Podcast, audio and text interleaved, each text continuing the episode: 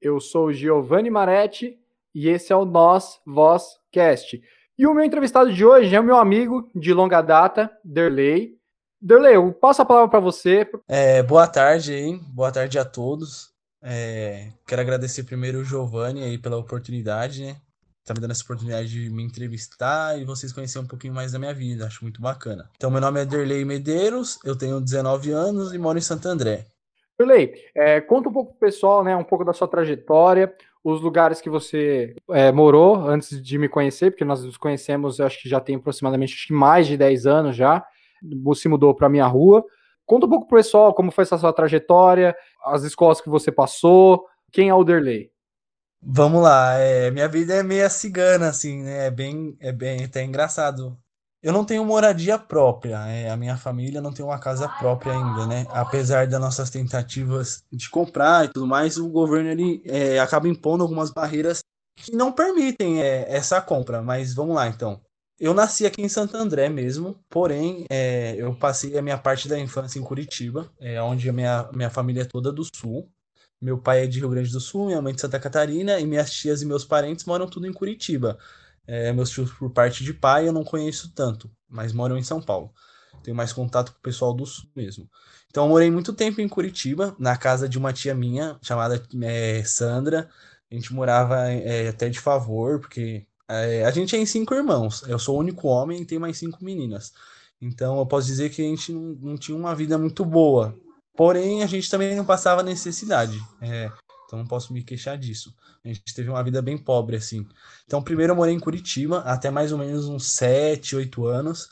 É, eu gostava muito daquela casa. Tinha uma árvore gigante, tinha um barraco bem bacana. É, um barraco, não, um terrenão. Gostei muito daquela casa.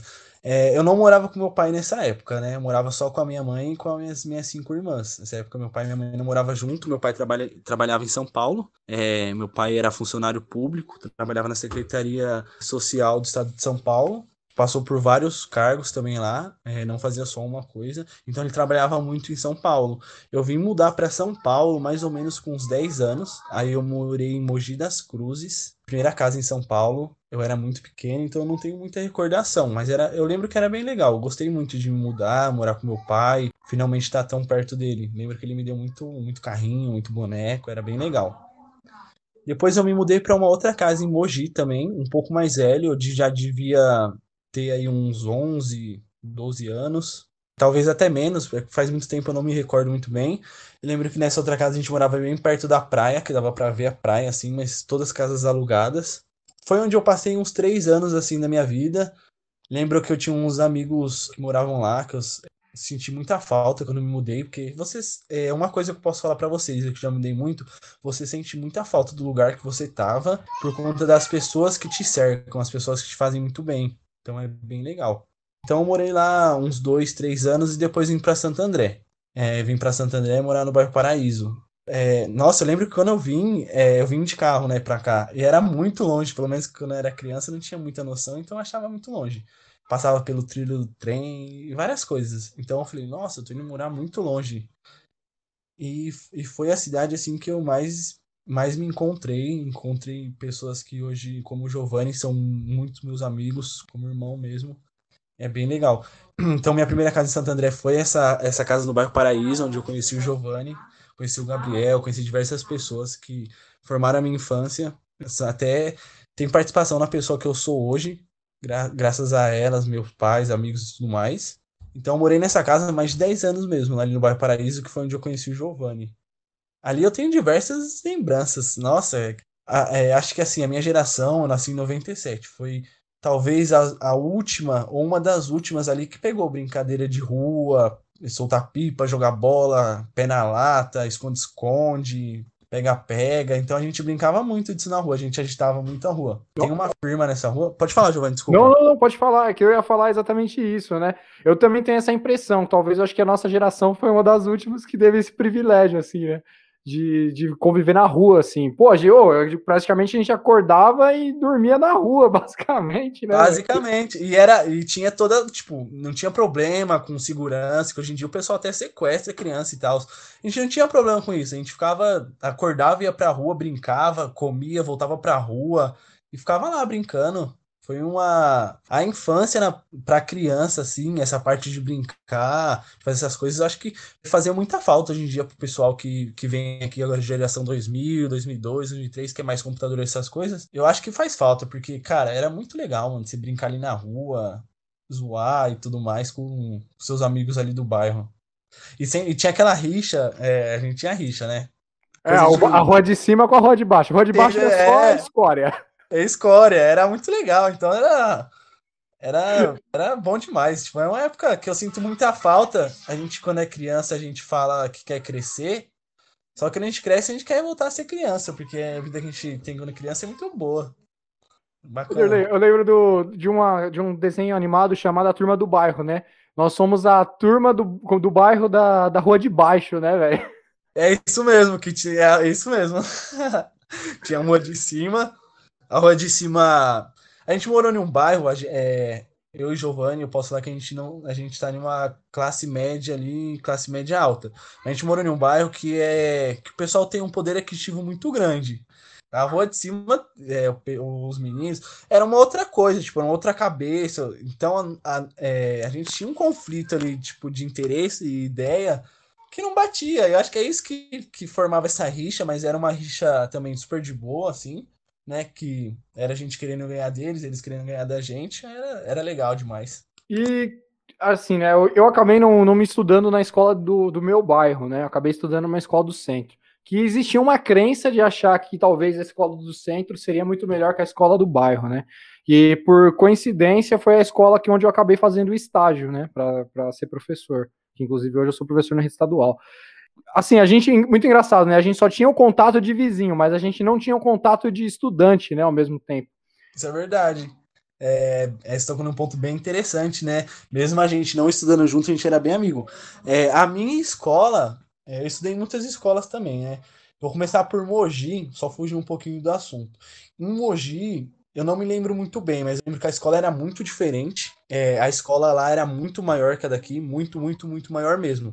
Eu lembro que era tipo da primeira até o terceiro ano tudo junto, não separava. É, tinha os dois horários, tinha de manhã e de tarde, mas não separava, era tudo junto. Da primeira à oitava, todo mundo estudava junto, separava acho que na hora do intervalo, do recreio mas na hora de sair, saía todo mundo junto. A escola lá era bem grande. Quando eu me mudei para cá, eu estudei no Gabriel Oscar, primeira escola de Santo André. É uma escola que é muito top, tem um padrão de educação bem interessante. É... Alunos que querem, tipo, quando criança já querem aprender, porque eu lembro que não tinha muita bagunça. E nesse mesmo tempo eu jogava bola, né? Então eu treinava no Parque Central com os meninos que moravam tudo na Gamboa, que era a comunidade ali, e por, e por redondezas. E eles estudavam em outras escolas, e pelo que eles me contavam, me relatavam, as outras escolas que são tipo EME, MF, essas coisas, eram uma bagunça total. Ninguém queria saber de estudar, era... Eu tenho um amigo meu que ele tacou o apagador na professora, tá era um, era um nível de negócio bem bem louco. Quando eu saí do Gabriel Oscar, eu tinha várias opções de escola, mas a escola mais próxima, mais, com, mais comodativa ali para mim e para minha mãe, no caso, né, era o Lobo Neto. Então eu estudei ele no Lobo Neto, onde você fez estágio, né, Giovanni ali. Isso, isso mesmo. Ó, a maior diferença que eu senti, ali o Lobo Neto é um pouco menor, apesar de ser uma escola acho que de três andares, uma escola bem grande. Mas eu lembro que a escola de Mogi era muito maior, e o Gabriel Oscar, eu acho que também é maior. Mas é, o Lobo Neto, se eu não me engano, ele é muito bom no esporte e também em tanto quanto educação. Eu lembro uma época que, que a diretora chegou a comentar com a gente que a gente estava entre. É, tava num top ali de escola pública, tipo, que tinha uma média boa num. Esqueci o nome daquela prova que a gente faz todo ano pro governo. É o Saresp. O Saresp. A gente estava em um bom nível ali e eles pegavam, cobravam muito isso na escola para a gente ter um bom desempenho no Saresp, para subir a média da escola, se não me engano. Eu gostei, nossa, o Lobo Neto marcou muito minha vida, porque eu estudei da quinta série até o terceiro, até o terceiro ano, onde eu me, é, me formei e concluí a escola, nunca repeti. Eu não era um aluno exemplar, longe disso, porém eu falo assim que eu também não era besta, né? Eu era muito inteligente, porque eu fazia primeiro a minha lição e começava a zoar muito na escola. Então começava, terminava a minha lição e zoava muito. Talvez a nossa geração também, Giovanni, foi é, uma das últimas que pegou a zoeira assim antes do bullying. Porque hoje tudo é muito bullying e, antigamente a gente levava mais na esportiva, era um brincando com o outro, um zoando o outro. era eu chamando alguém de gordinho, a pessoa me chamando de magrelo. Só que assim também, né? É, nós também fomos a última geração que pegou a escola. Que eu cheguei, por exemplo, eu peguei o Américo Brasiliense, que foi uma escola central aqui no que é uma escola de centro aqui em Santo André. E assim, foi, foi assustador, cara. Era é uma escola monstruosa. Na estrutura dela, do lado de fora, você já vê que ela é gigantesca. Na quinta série, eu convivia com os caras repetentes, assim, de dois, três anos da oitava. E os caras eu já não, então, total, assim.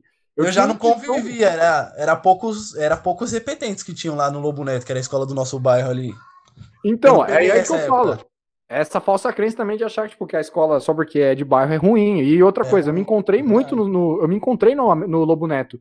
É, inclusive, eu sou amigo dos professores e eu vi nada a ver. A, a qualidade de ensino é muito boa, inclusive. É muito boa. É, é eu parabenizo, inclusive, os meus amigos, os professores do, do Lobo Neto. Mas no Américo também tem um colegiado, né? Os professores do, do Américo, eles são, eles eram, eles eram muito bons. Mas assim, eu saí de uma escola pequena, eu saí de um EMEI. EMEI ele ainda tem aquela coisa de, de parquinho, né? Aquela coisa bem Isso. infantil. Quando eu me deparei com o ensino fundamental, quinta série, né? Gigante, aquela escola. Aquela escola é gigante. Aquela. Acho que é uma da maior. Dá para até fazer uma faculdade lá de tão gigante, que é muito linda aquela escola de frente e tudo mais. Jardim, Américo Brasiliense. Cara, monstruosa. E aí, assim, eu, eu me assustei, cara. Eu tinha a impressão que eu tava indo pro Carandiru, assim. É. E, e, o comportamento era bizarro, assim, né? Dos Ô, caras, Giovanni, assim. e você tocando nesse assunto do Carandiru, eu acho que o ano que você entrou lá, eu lembro que eu queria estudar nessa escola, porque a, o Américo Brasiliense era uma escola que era muito competida por alunos. Tipo, todo mundo queria estudar lá por ser no centro. Só que minha mãe não deixou, porque na época tinha ocorrido alguma coisa na escola com um aluno, não sei se tinha sido briga ou facada, morte, alguma coisa assim, e ela não queria que eu fosse para essa escola de jeito nenhum. E você entrou no mesmo ano nessa escola. Foi, na real, foi uma bomba que estourou o tímpano de um garoto lá, né? Os caras colocaram uma bomba lá no, no, no banheiro, é, um fizeram uma bomba assim. relógio com um cigarro, cara. E aí, tipo assim, estourou a bomba e surdou o moleque lá, o moleque ficou surdo. Nossa, é um negócio. Assim, assim eu Sim, acho que a nossa geração, pelo menos por aqui, né? Eu acho que a gente, eu acho que a gente, nós fomos a última geração a vez, até mesmo porque né, as pessoas nem escola presencial a gente tem mais, né? É, então, é verdade. Dois anos aí já. Eu acho que eu não me daria bem nessa época agora de escola online, porque eu já não era um aluno muito focado assim em, em casa, então acho que ia ser pior. É, eu dou graças a Deus que eu tive ótimos professores que acreditavam em mim, acreditavam no meu potencial e não desistiram de mim. Hoje agradeço muito muito, muito, muito a eles hoje. É, acho que a, a, gente evolui muito, né? Quando passar do tempo, quando sai da escola, vai amadurecendo, e aí você vai vendo tudo. Eu não vou falar que eu era um aluno ruim, mas eu também nunca fui um aluno 10, entendeu? Sim. É, eu tava assim também. Que a gente tem aquela molecagem de criança, né? De querer brincar, de querer zoar, de querer paquerar as menininhas e tudo mais.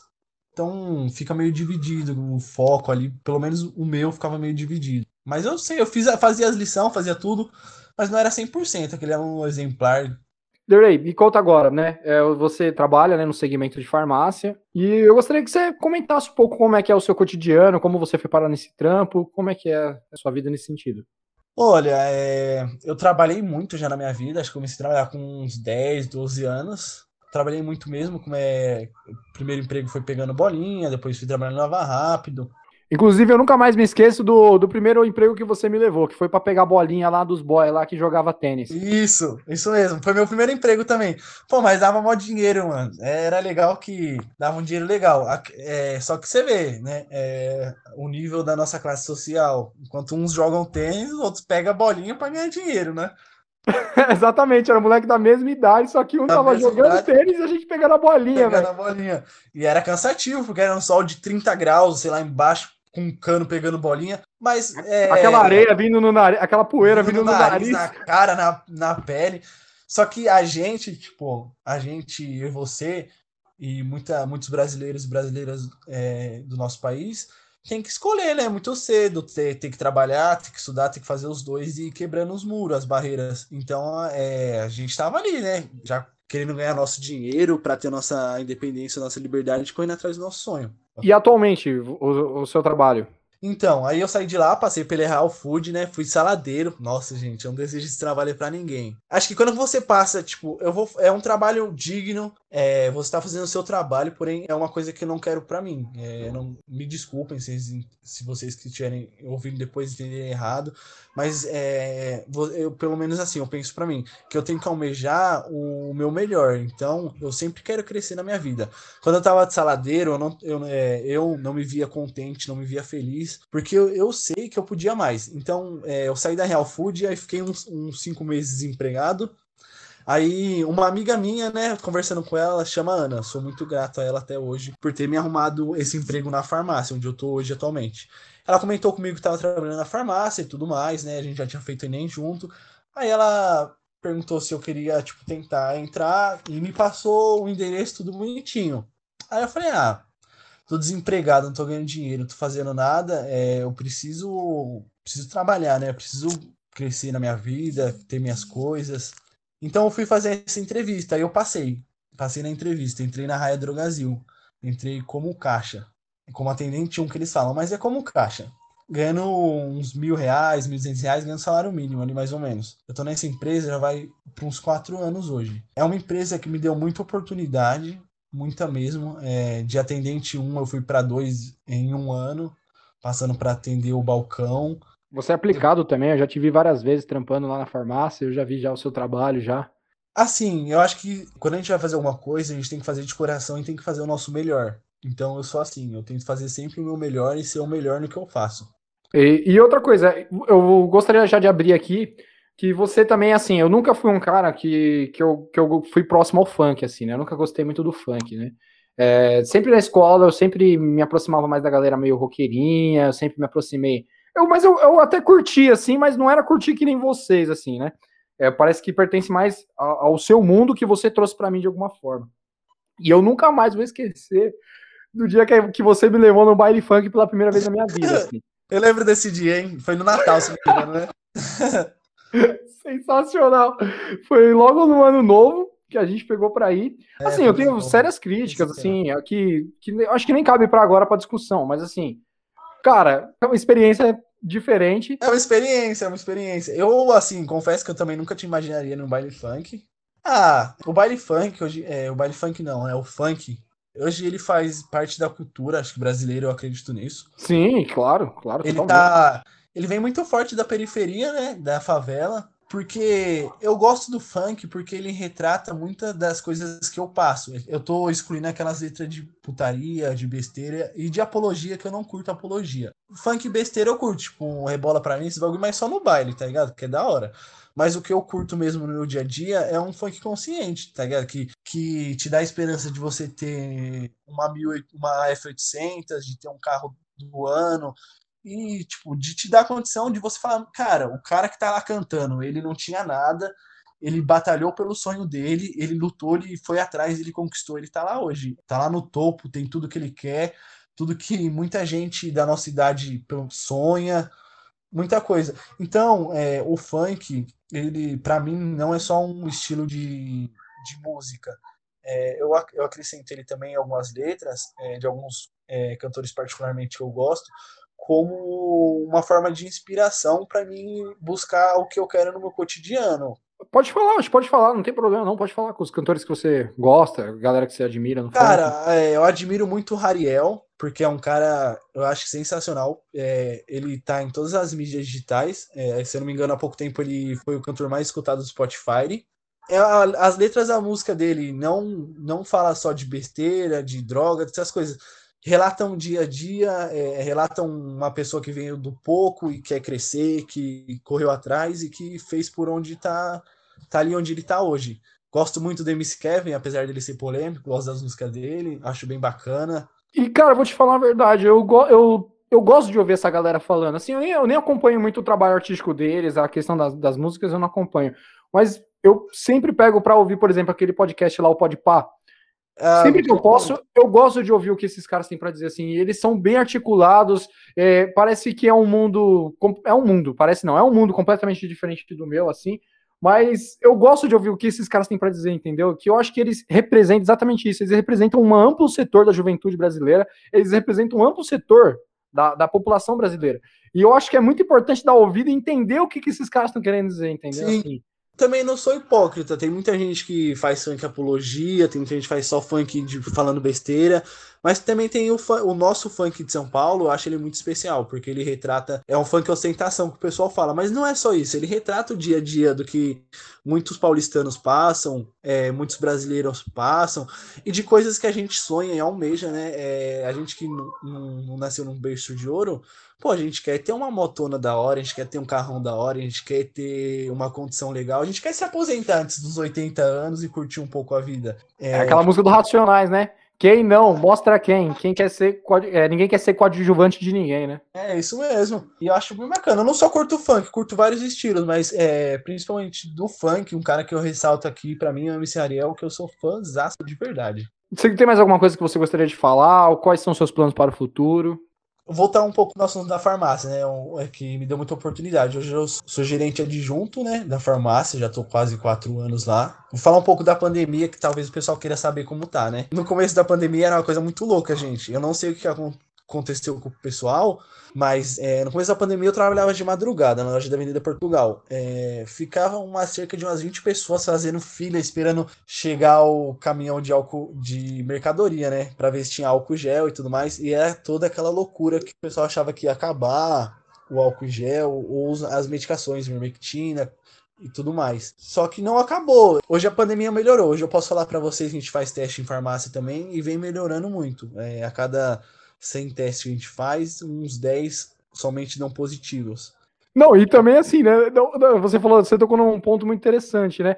Da questão do álcool já, a galera desesperada lá na porta da farmácia para pegar. Não, e depois eu lembro que naquele período surgiu um monte de farmácia, um monte de supermercado vendendo álcool já superfaturado. Eu também não entendi até hoje, tô sem entender por que, que a galera saiu desesperada atrás de papel higiênico, tipo, uma loucura dentro do supermercado, parecia a Guerra Mundial Z, assim, um negócio bizarro, né? Parecia um fim do mundo, assim, geral desesperado, o mundo não acabou e as mercadorias continuam lá no mercado. Não, e sobrou um mundo de coisa, um mundo de coisa. Sério, gente, tem muito, muito, muito álcool e gel, essas coisas tudo em estoque lá, pelo menos na farmácia tem muita coisa.